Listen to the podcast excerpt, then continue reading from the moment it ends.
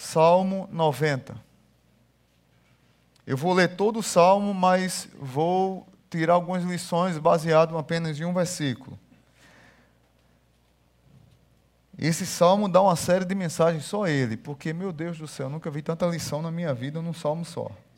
Eu nunca preguei nesse salmo. Talvez você já ouviu várias pregações ou várias vezes ser lido. Mas é, faz um mês que eu estou brigando com esse salmo para pregá-lo. E alguns dias não deu certo. É, semana passada eu iria pregar, fiquei doente, não pude estar aqui com vocês. E aprovei Deus que eu pregasse hoje, mas aí Deus não deixou eu pregá-lo todo. Eu queria pregar todo o salmo, mas Deus disse: Mas a Bíblia é minha, e a igreja é minha também, e você vai pregar só em um versículo. E, e eu, tudo bem, Senhor, eu obedeço. Senhor, é, como é? Manda quem pode? Obedece quem tem juízo, né? E tá bom. Mas é um salmo riquíssimo e eu queria ler para vocês, contextualizar e a gente trazer algumas lições. Diz assim a palavra: Oração de Moisés, homem de Deus. Senhor, Tu és o nosso refúgio, tu és o nosso refúgio, sempre de geração em geração. Antes de nascerem os montes e de criares a terra e o mundo, de eternidade a eternidade, tu és Deus. Fazes os homens voltarem ao pó, dizendo: Retornem ao pó, seres humanos. De fato, mil anos para ti são como os dias de ontem que passou e como as horas da noite como a correnteza tu arrastas os homens, porque eles são breves como o sono, são como a relva que brota ao amanhecer. Germina e brota pela manhã, mas à tarde murcha e seca. Somos consumidos pela tua ira e aterrorizados pelo teu furor. Conheces as nossas iniquidades, não escapam os nossos pecados secretos à luz da tua presença. Todos os nossos dias passam debaixo do teu furor, vão-se como um murmúrio. Os anos de nossa vida chegam a 70 ou a 80 para os que têm mais vigor. Entretanto, são anos difíceis e cheios de sofrimento, pois a vida passa depressa e nós voamos. Quem conhece o poder da tua ira? Pois o teu furor é tão grande como o temor que te é devido. Ensina-nos a contar os nossos dias, para que o nosso coração alcance sabedoria. Volta-te, Senhor. Até quando será assim? Tem compaixão dos teus servos. Satisfaze-nos pela manhã com o teu amor leal, e todos os nossos dias cantaremos felizes.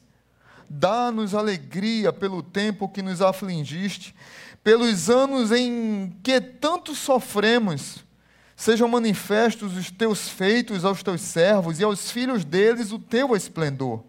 Esteja sobre nós a bondade do nosso Deus soberano. Consolida para nós a obra de nossas mãos. Consolida a obra de nossas mãos. Pai bendito, muito obrigado por esse salmo e muito obrigado por tantas lições que nós podemos trazer para as nossas vidas aqui. Ensina-nos a contar os nossos dias, Pai. Talvez temos vivido uma geração tão, tão desprovida de, de reflexão com o tempo e com o uso dele, e que nós temos vivido loucamente sem contar os nossos dias na tua presença. Nos ensina, com Moisés, esse texto maravilhoso, e que o teu nome seja aqui glorificado, no nome de Jesus. Amém. Verso 12, eu queria ler novamente com vocês. Ensina-nos a contar os nossos dias, para que o nosso coração alcance sabedoria. Algumas versões dizem assim: ensina-nos a contar os nossos dias, para que alcancemos um coração sábio. Queridos irmãos, os dias mal vividos sabotam a nossa peregrinação. Esse aqui também pode ser chamado de um salmo de um peregrino. Esse também pode ser falado como um salmo daquele que está no caminho do deserto. Um dia mal vivido destrói nossa esperança, mina o nosso futuro. Muitos de nós não conseguimos olhar a vida na perspectiva de Deus, porque muitos de nós não aprendemos e não sabemos contar os dias na presença de Deus. Você já fez um teste maluco de saber quantos dias você já viveu? Você já contou quantos dias você tem? Eu tive a curiosidade de fazer os cálculos. Contando com os anos, com os anos bissextos, eu já vivi 15.550 dias. Quantos dias nós vivemos? Quantos dias ainda resta pra, restam para nós? Nós não paramos para pensar nisso. Como Salomão que não pensava. Salomão, quando veio pensar em contar os seus dias, ele escreveu Eclesiastes. E ele, na sua velhice, quando estava refletindo, ele disse assim: Olha, é, eu já fiz isso, não faça isso. Eu já fui por esse caminho, não deu certo, então não faça. Eu aconselho você que vá por esse, porque esse daqui eu já fui. Porque na juventude de Salomão, ele estava escrevendo cantares. Ele não estava escrevendo Eclesiastes, que era o livro da sabedoria. Ele estava preocupado com outras coisas. Isso não quer dizer de forma alguma que um jovem não pode ser sábio ou alcançar sabedoria ou buscar sabedoria. E isso não quer dizer também que o fato de ser mais velho leva a pessoa a ser sábio, porque tem muitas pessoas que são mais velhas e não são sábias. Ou seja, é, idade não é sinônimo de sabedoria. Tem muitas pessoas mais velhas que, na verdade, são azedas. Porque não conseguem refletir sobre os dias da vida. No Salmo 144, verso 4, diz assim: O homem é como um sopro, seus dias são como uma sombra passageira. Esses dias eu estava vendo uma tirinha do Charlie, Charles Brown e Snoopy, e me chamou a atenção. Veja como é que esse salmo está martelando meu juízo há alguns tempos. E aí a tirinha dizia assim, era Charlie Brown dizendo para Snoopy, Charlie Brown depressivo, lá em cima de um, de, um, de um, muro, sentado, feito quando a gente era pequeno, que a gente subia em cima de muro. Hoje não pode mais subir em cima de muro. Né? A gente ficava ah, olhando a rua, vendo os carros passar, as pessoas jogar futebol, brincar, correr, e a gente em cima do muro conversando. E, e, e Charles Brown estava em cima do muro e diz assim para Snoopy, Snoopy, um dia iremos todos morrer. Aí Snoopy disse: É verdade, mas em todos os outros dias nós iremos viver. Então, assim, a gente não para para pensar nisso, é uma coisa simples, mas a gente não para para pensar nisso. E aí ele estava focado apenas no dia que ia morrer. Quem escreveu esse salmo foi Moisés. Moisés tinha aproximadamente 120 anos. Provavelmente já foi em frente à terra prometida quando ele estava olhando para a terra prometida e ele sabia que não iria entrar na terra prometida. Todos sabem, eu já, já falei aqui várias vezes, que Deus é, chamou Moisés dentro do Egito e formou Moisés nas melhores universidades do Egito. Ele foi treinado para ser um faraó. Moisés passou 40 anos estudando, aprendendo a ser alguém até que mata um egípcio que estava machucando é, um, um, seu irmão judeu, que estava já há 430 anos cativo, lá escravizado pelo Egito, e ele tem que fugir e ele deixa de ser alguém para ser ninguém, cuidando de ovelhas que não eram dele. Então, um autor diz assim que Moisés passou 40 anos aprendendo a ser alguém, depois 40 anos aprendendo a ser ninguém, e quando ele tinha 80 anos, Deus chamou ele para o ministério. Agora você vai voltar para o Egito para libertar o meu povo e vai cuidar desse povo. Quando ele vai libertar o povo, ele vem com o povo, consegue libertar o povo de Faraó, abre Mar Vermelho, atravessa, o povo de Faraó vem atrás, aquela coisa toda, to, toda a história que a gente conhece, a Páscoa, a libertação do povo do Egito, mas quando eles chegam em Cades Barneia, eles ficam incrédulos, não acreditam que vão chegar na terra prometida, e, e começam a reclamar de que era melhor viver no Egito, e Deus dá um castigo para aquela geração, de que todos vão morrer e só Josué e Caleb vão entrar lá na terra prometida. E Moisés, no meio da confusão, se estressa, fere a pedra, e Deus também diz: Moisés, você também não vai entrar. E está ali Moisés com 120 anos. Eu fico tentando olhar a imagem. Moisés debaixo de uma árvore. Eu gosto muito de imaginar Moisés debaixo de uma árvore, refletindo sobre tudo isso olhando para aquele povo, vendo toda aquela geração morrer, chegar no máximo a 60 anos de idade, 70 já nas últimas, 80 aqueles que tinham mais vigor, Moisés com 120, Caleb com 85 e Josué mais ou menos com 84, 85. Só esses três eram os homens de vigor, todos os outros morreram, e é uma geração mais jovem ali teve que aparecer para entrar na terra prometida. E aí Moisés escreve esse salmo, ele está impactado com a grandeza de Deus, com a eternidade de Deus, com quem é Deus, e está impactado com a brevidade da vida do homem, com a efemeridade da vida do homem, com o sopro que é a vida do homem. E aí, meus irmãos, olhando para esse, para esse texto, eu quero tirar, obrigado, querido, quero tirar algumas lições dessa imagem de Moisés nos ensinando a contar os nossos dias. E aí Moisés, em crise, escreve esse salmo, primeiro falando da eternidade de Deus, depois ele fala da peregrinação, depois ele fala dos dias do homem que é curto, e depois ele fala da ira e do pecado, e daqui a pouco ele fala da redenção e da salvação. Ele faz um resumão de toda a história da redenção aqui nesse salmo, mas eu quero frisar apenas o verso 12, e aí trazer algumas lições. Primeiro, conte os seus dias olhando para si mesmo. Conte os seus dias olhando para si mesmo, com um coração de aprendiz. Nós temos visto e vivido uma geração que sabe muito, que tem muita informação e pouca profundidade. Vocês já me ouviram falar sobre isso? Que tem tudo num clique, mas não tem substância, não tem raiz. Não consegue perceber que ela vai passar não consegue perceber que um dia a casa vai cair, que um dia ela vai morrer, que um dia vai acabar a sua vida. E ela vive a vida como se fosse eterna. E Moisés está dizendo: Ei, eterno é Deus, nós somos efêmeros, nós passaremos.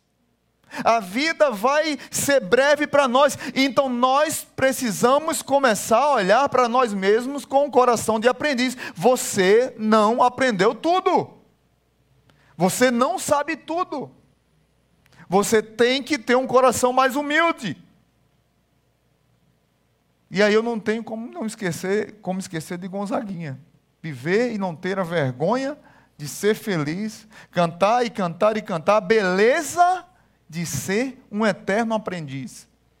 Tem pessoas que eh, andam duas milhas e acham que sabem tudo, que já conquistaram tudo e querem tudo, e porque já estão num patamar e não conseguem perceber que a vida é breve e que a vida é um sopro e que um, uma, uma, uma válvula da sua vida pode falhar e ela daqui a pouco bater as botas, ela pode chegar ali ser atropelado, pode receber uma bala perdida. Mas a empáfia, a arrogância da pessoa não consegue dar para ela um coração aprendiz. Conte os dias olhando para si mesmo. Tiago capítulo 4, verso 4 diz: Vocês nem sabem o que lhes acontecerá amanhã, que é a sua vida vocês são como o quê?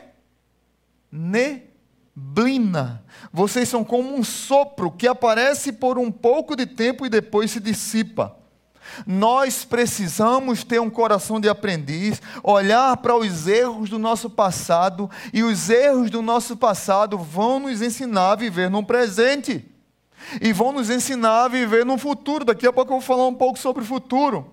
O salmista está dizendo para aquele povo, está escrevendo para aquele povo. Muitos estudiosos dizem que é, esse texto talvez Moisés escreveu quando ele terminou o livro de Deuteronômio. que estava instruindo o povo que ia viver na terra prometida. Ele estava reescrevendo, relembrando a lei, e, e aí, quando ele termina de escrever isso, é bem provável que ele escreveu o Salmo 90. É o único salmo que é, que é confirmado que foi escrito por Moisés. Alguns dizem que o Salmo 91 também foi por ele, mas não tem nada confirmado, mas o 90 é certeza. E aí ele escreve esse salmo ensinando as pessoas a viverem, a olhar para dentro de si mesmas para aprenderem a viver com sabedoria, discernimento e humildade, com coração de aprendiz. Aprenda a contar os seus dias na presença do Senhor para alcançar um coração sábio.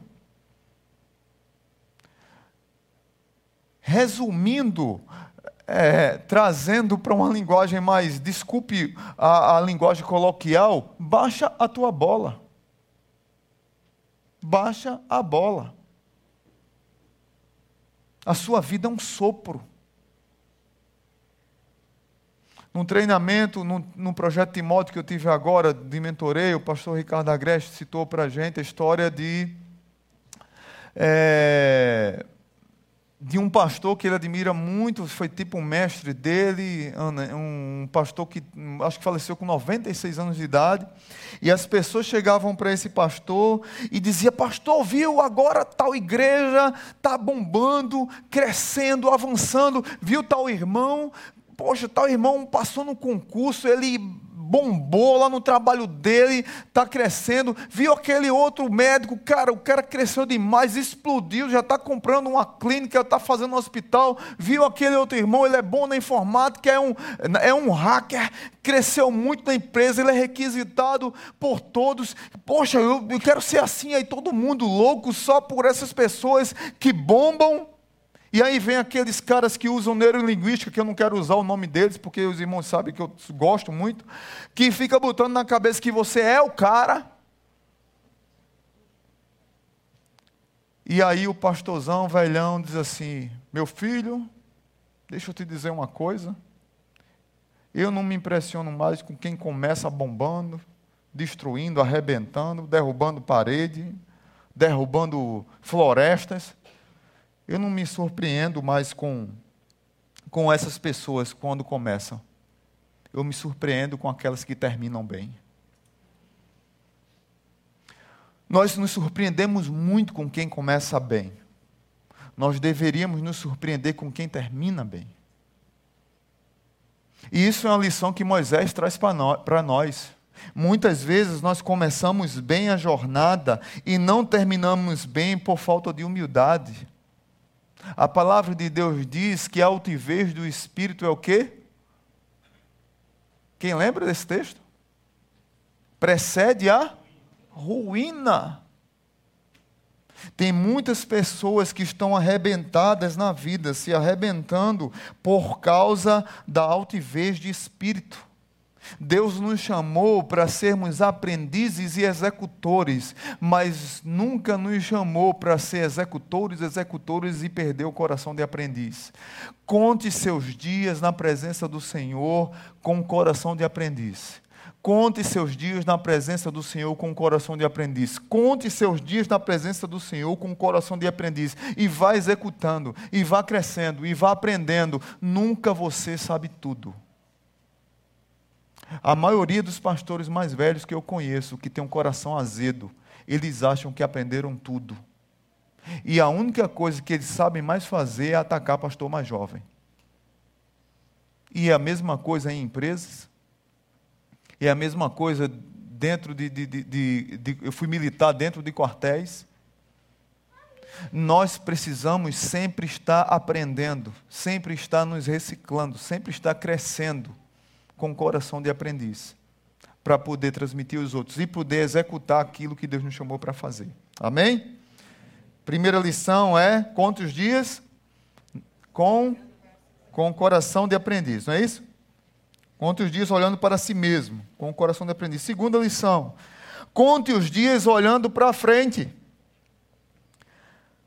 Ensina-nos a contar os nossos dias para que nosso coração alcance ou seja, eu preciso avançar. Eu preciso ter a percepção de que eu estou aprendendo, mas eu tenho que olhar para frente. Eu preciso ter experiência, eu preciso ter solidez, eu preciso pensar no futuro. Eu preciso, claro, é, é, que Deus é que sabe todas as coisas, mas eu preciso me organizar. Porque é, é muito bom o discurso de que Deus vai resolver tudo. Ontem eu estava pregando, ontem eu fiz, celebrei dois casamentos. E falei para os dois praticamente a mesma coisa.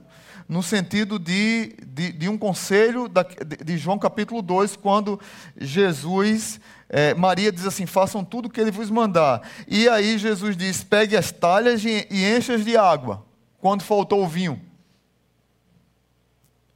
Jesus poderia ter feito assim, uma mágica, e as talhas onde tivesse já encher de água e já apareceu o vinho, não poderia? Mas ele não fez isso. Ele pediu que as pessoas pegassem as talhas e que enchessem as talhas de água. Aquilo que nós devemos fazer, Deus não faz. Ensina-nos a contar os nossos dias olhando para frente. Como é que está a nossa vida? Como é que eu me vejo daqui para frente? Claro que você não sabe se vai acordar amanhã. Claro que você não sabe se vai estar respirando daqui a um minuto. Mas você tem que pensar com o coração tranquilo, sem ansiedade no futuro, porque o que, é que tem acontecido muito nessa geração é que o desespero incalculado pelo futuro não tem permitido que nós vivamos o presente. O desespero por ter mais, o desespero por controlar todas as coisas não tem permitido que nós vivamos o presente. E nós não temos aprendido a depender, olhar para o futuro dependendo de Deus. Ou seja, nós estamos andando sem ter um coração sábio. Nós estamos andando sem pedir que a vida nos ensine. Um historiador já dizia que quem não é, conhece a sua história, quem não conhece o seu passado, está fadado a cometer os mesmos erros dos seus antepassados. Você precisa conhecer a sua história, o seu jeito de ser, a sua intimidade com Deus, colocar tudo isso diante de Deus e entender que você precisa contar os dias olhando para o futuro, olhando para frente, mas colocar isso em submissão à vontade de Deus. Jesus diz lá em João capítulo 15, verso 5: Sem mim, nada podeis fazer.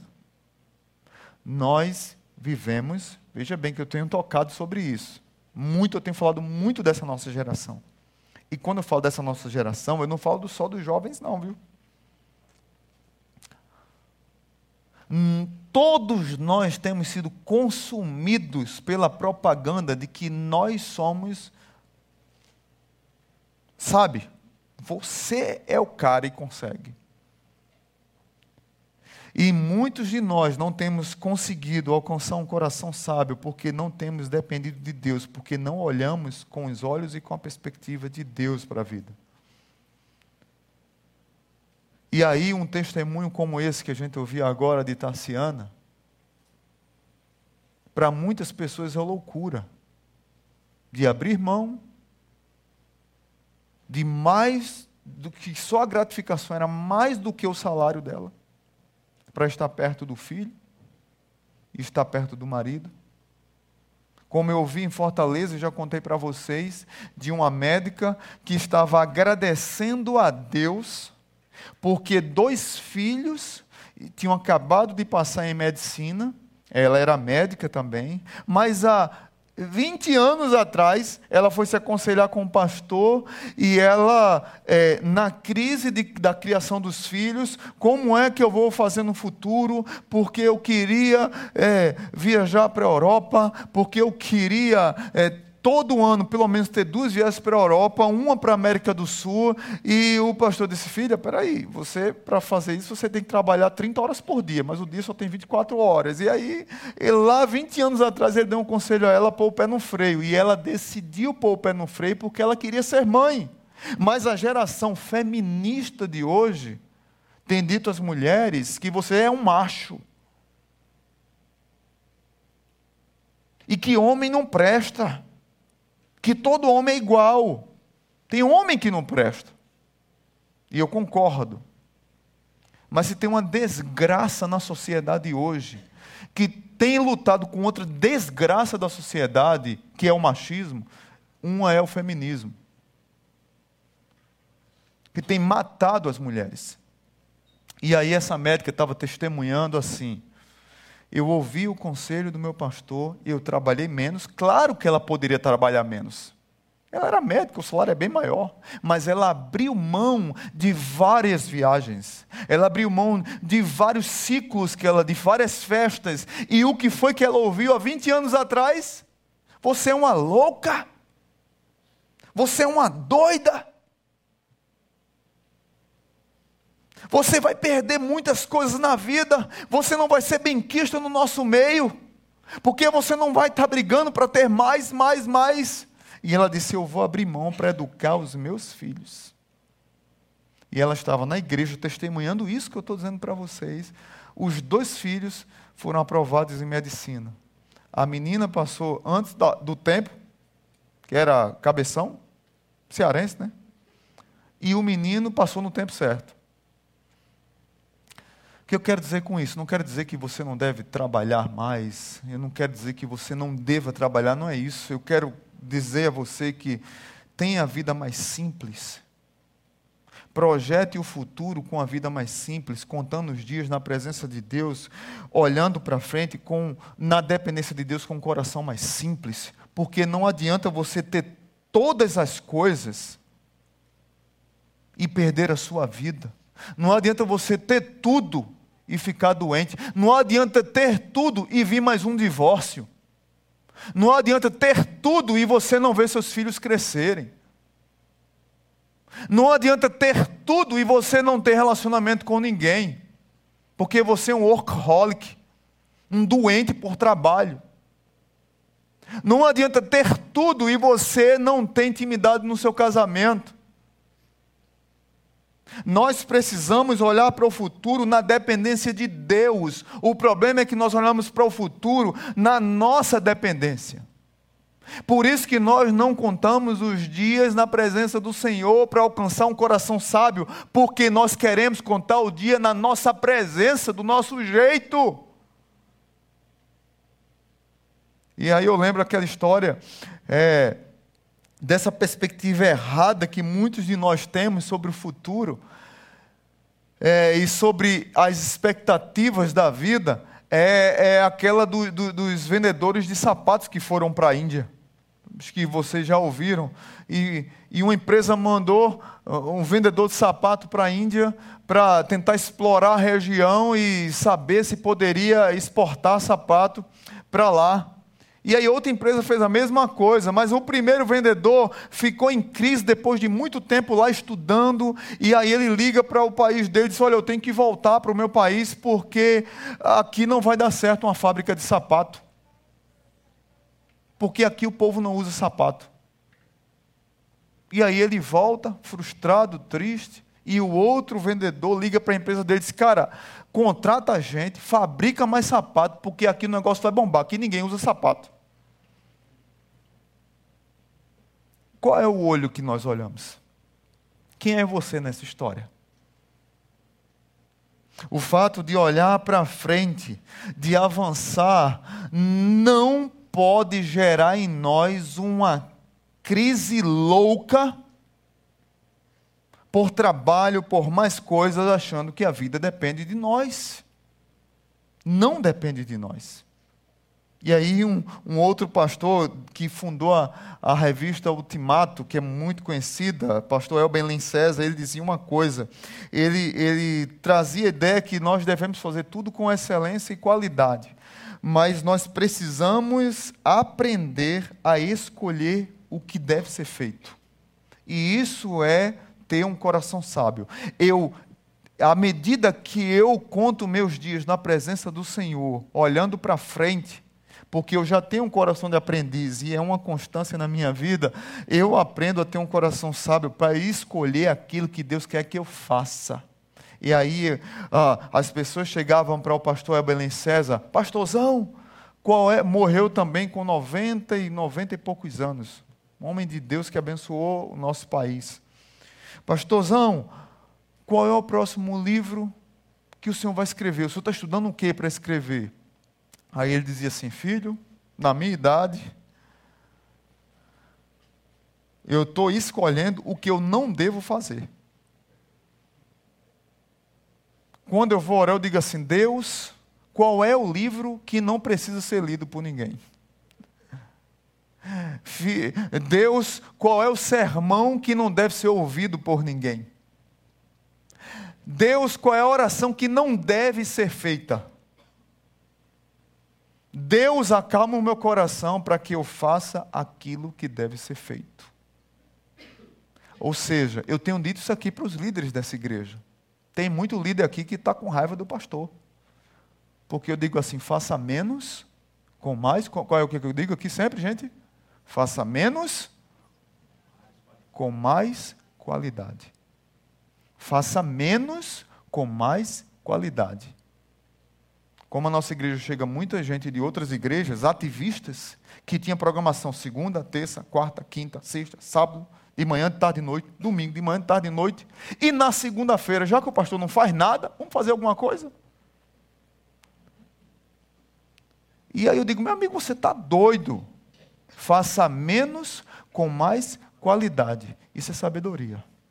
Isso é excelência. Isso é contar os dias olhando para frente na dependência de Deus. Pastor Paulo teve uma reunião no início do ano com os jovens.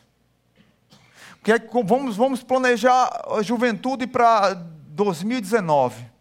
Pastor, tem que ter cinco congressos, 25 retiros, culto do descarrego, culto da libertação, culto do, do sal grosso, tem tudo.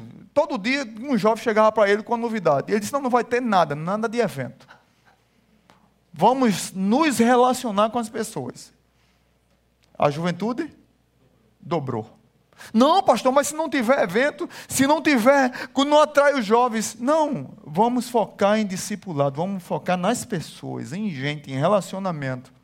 A juventude da nossa igreja dobrou.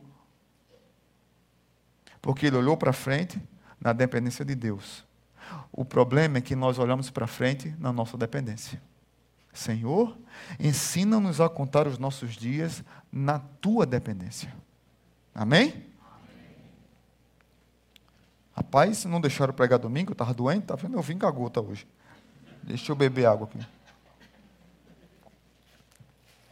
Terceiro, conte os dias olhando para o alto. Aí eu lembro que muitas vezes nós não aproveitamos as oportunidades, porque Paulo fala lá em Efésios, né? lá em Efésios 5.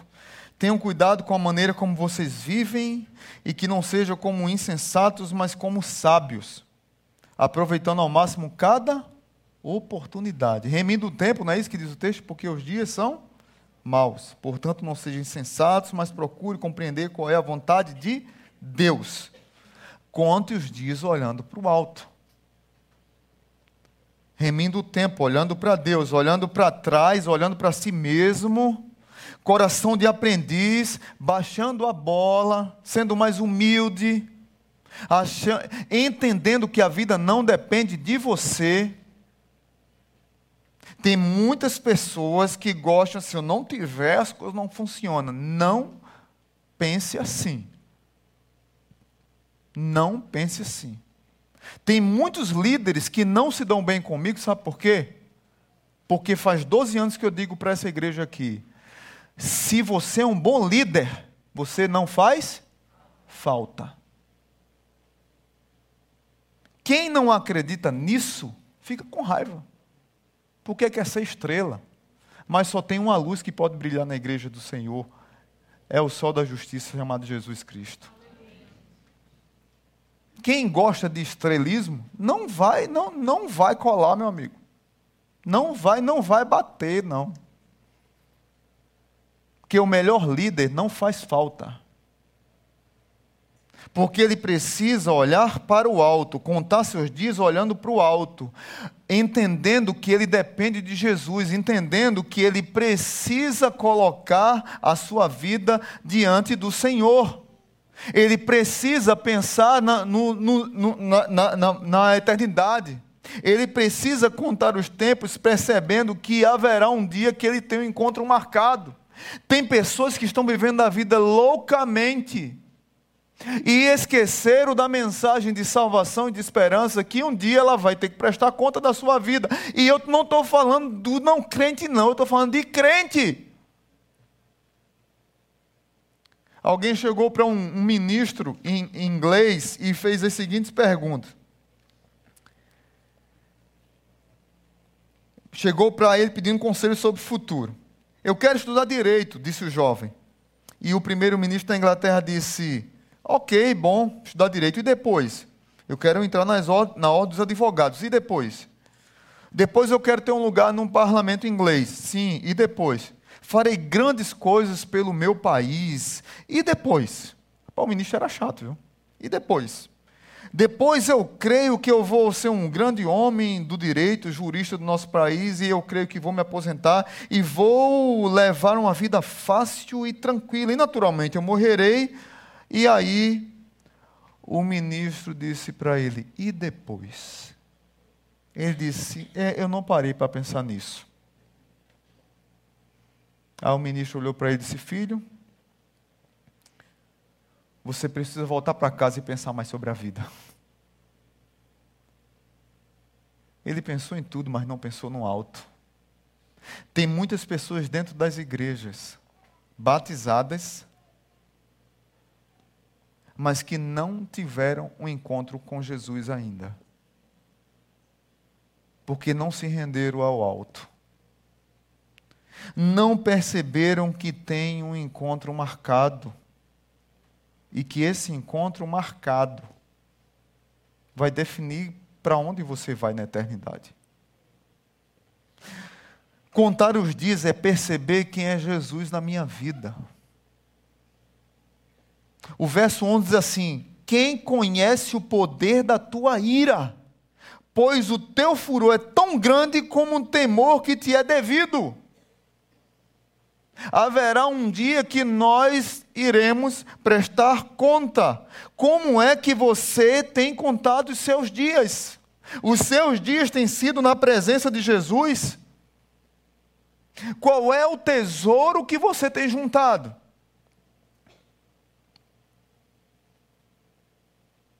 A palavra de Deus diz lá em Mateus que onde está o teu tesouro, aí estará o teu coração. Muitos de nós temos nos preocupado muito. Eu nunca vi, gente, eu sou novo.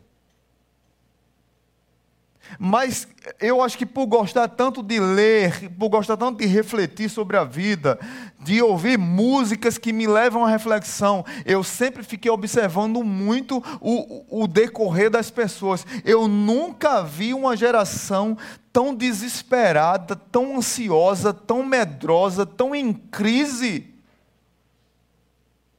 porque não sabe quem é o seu Deus, não sabe quem é ela mesma, não sabe que Deus é eterno, não sabe que nós somos passageiros e, e, e, e efêmeros, que somos um sopro, que somos uma neblina, não sabe que poderemos planejar o futuro na dependência de Deus, não sabe que nossa vida depende totalmente de Deus. E tem coisas que Deus nos convida a entrar na obra dele e nós devemos fazer aquilo que, que ele nos chamou para fazer. Geralmente, quando nós vamos pregar, eu acho que isso é geral, todos os pastores, a gente prega e quando a gente fala sobre pecado, a gente sempre a gente se, se, se perde nos mesmos pecados. Sempre a gente se perde em falar dos mesmos pecados. E sempre o grupo pecaminoso das igrejas é 40 anos para baixo. Não é assim? Quando a gente fala de pecado, a gente só fala de gente nova. Parece que criou uma cultura de que tem mais idade não peca. Não é isso? A turma é, é, é, é, é crente demais. Não é isso? A turma do Ministério Infantil, me ajude aí, por favor. Gordon McDowell, 90 e poucos anos de idade. Ele deu uma entrevista esses dias, aí me chamou a atenção. Aí eu estava lendo esse salmo. Aí perguntaram ao Mac, jo, jo, eh, Gordon MacDowell, que escreveu aquele livro que alguns aqui já leram. Ah, põe a ordem no seu mundo interior. Aí perguntaram ao veião, qual o pecado dos idosos? Eu não tenho coragem de fazer uma pergunta para um senhor respeitado no mundo. Eu não tinha coragem, eu não tinha não. E aí tem tudo a ver com esse salmo, tudo a ver. Verso 1 diz assim: Senhor, tu és o nosso refúgio sempre, de geração em geração. Antes de nascessem os montes e de criares a terra e o mundo, de eternidade a eternidade, tu és Deus. O verso 1 ele diz que o Senhor é nosso refúgio de geração em geração. Ou seja, quem criou, gera... quem cuidou das gerações antes de Moisés? Quem cuidou da geração de Moisés? Quem vai cuidar das próximas gerações? É Deus, gente. E aí a resposta do Joshua Mark II, qual é o pecado dos idosos? O pecado dos idosos é medo e ansiedade. Eu disse, eu não acredito, eu estou ouvindo.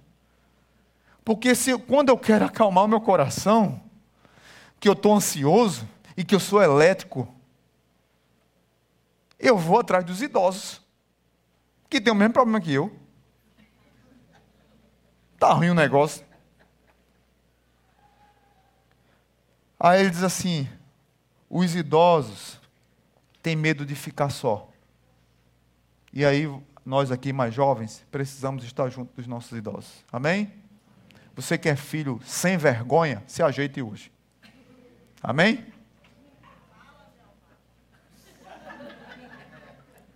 Dez minutos, eu, agora que eu comecei, homem, só falta dez. Você que é filho que no, visite sua avó. Amém? visite seu avô, puxe o saco, dê beijo, dê presente, cuide, porque os idosos têm medo de ficar só. Aí ele disse: o medo e a ansiedade dos idosos, esse é o pecado deles, o medo de ficar só. E aí, as crises filosóficas dos idosos. Como é que vai ficar meus filhos? E os meus netos? E o que é que eles vão comer? O que eles vão vestir? Onde é que vão morar? Como é que vai ser a casa deles? Vão dormir bem? Tem lençol para eles? O, às vezes o idoso não tem nem para ele, mas ele quer que tenha para o filho, para o neto, para o bisneto. Ele nem vai estar tá vivo lá, mas ele quer que tenha. E aí esse homem com mais de 90 anos de idade diz que o pecado dos idosos é o medo e a ansiedade. E aí eu queria trazer para vocês essa reflexão de que você precisa olhar para si mesmo, olhar para frente e olhar para o alto, porque talvez você esteja dentro da igreja e não teve um encontro com o Senhor da igreja. Talvez os seus dias tenham sido mal vividos, uma peregrinação mal vivida, Talvez a sua esperança tenha sido destruída, talvez o seu futuro tenha sido minado, porque você não tem vivido os seus dias contados na presença do Senhor. A perfeita sabedoria está em Deus, a perfeita sabedoria está em Cristo. Ensina-nos a contar os nossos dias para, que alcancemos um coração sábio, para que alcancemos Cristo.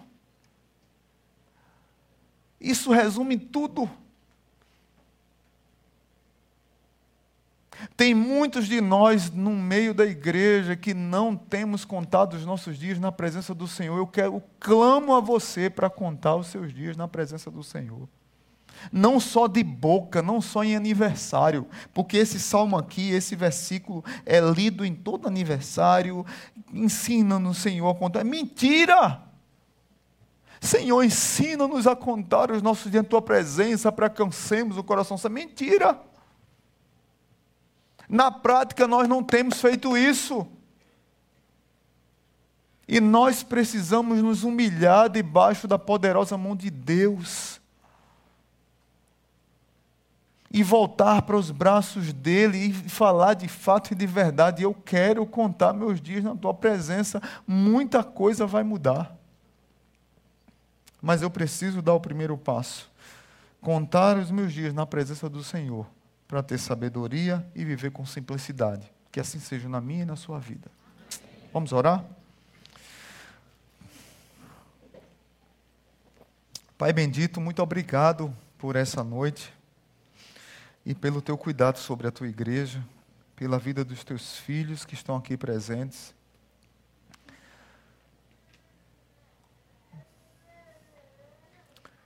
Talvez tenham pessoas aqui que estejam precisando, Senhor, contar seus dias na tua presença. Eu queria orar por essas pessoas, por essas vidas. Não vou pedir para você vir aqui, não, mas se Deus falou com você, eu vou pedir para que você fique em pé mesmo onde você está. Eu quero orar por você. Se Deus falou contigo, você precisa contar os seus dias. Tem situações na tua vida que precisam ser contadas. Você precisa ter um coração de aprendiz. Você precisa olhar para o futuro na dependência de Deus. Você precisa olhar para o alto. Você precisa entregar sua vida a Cristo. Fica de pé de onde você está mesmo. Coloca a tua vida diante do Senhor. Eu quero orar por você. Amém. Amém. Pai bendito, abençoa essas vidas. Que o Senhor cuide dessas vidas, que eles contem seus dias na tua presença. Que eles possam compreender, ó Pai, o quanto eles são amados do Senhor. Que eles possam compreender o quanto Moisés, quando escreveu esse salmo, ele já tinha 120 anos de idade e já tinha peregrinado no Egito, no deserto, peregrinado depois cuidando de ovelhas, depois no meio do povo, no deserto e diante da terra prometida e um lugar que ele poderia chegar tão rápido, três meses, mas por causa do pecado e da incredulidade, ele teve que esperar 40 anos.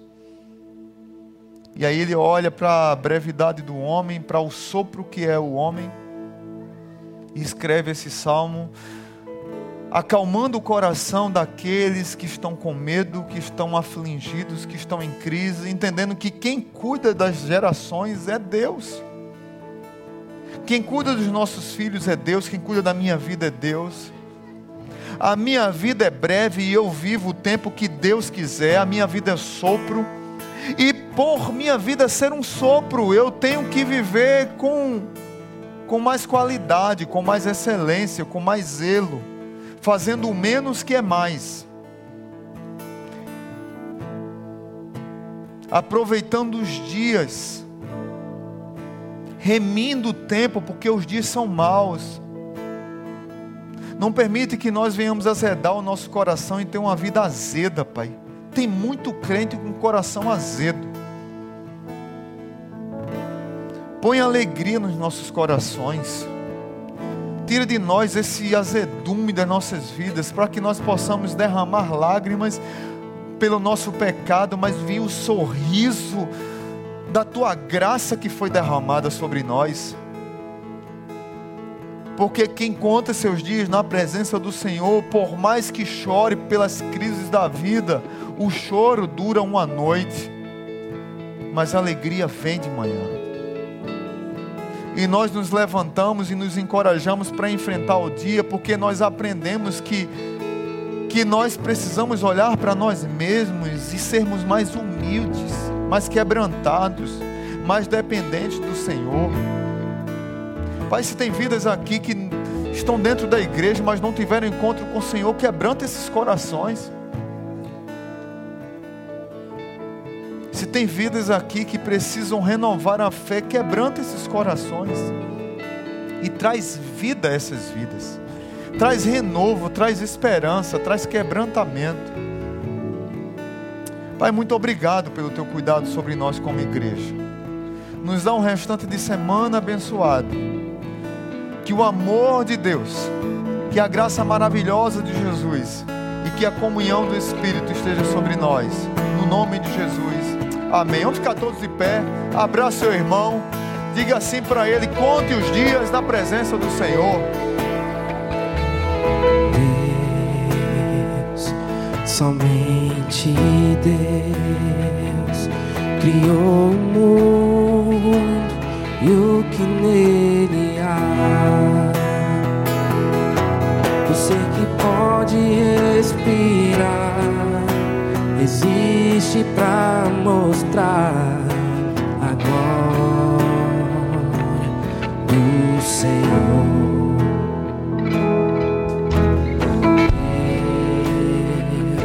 Somente Deus, os seus mistérios pode revelar, os seus desígnios quem jamais um dia conhecer, pois Deus somente é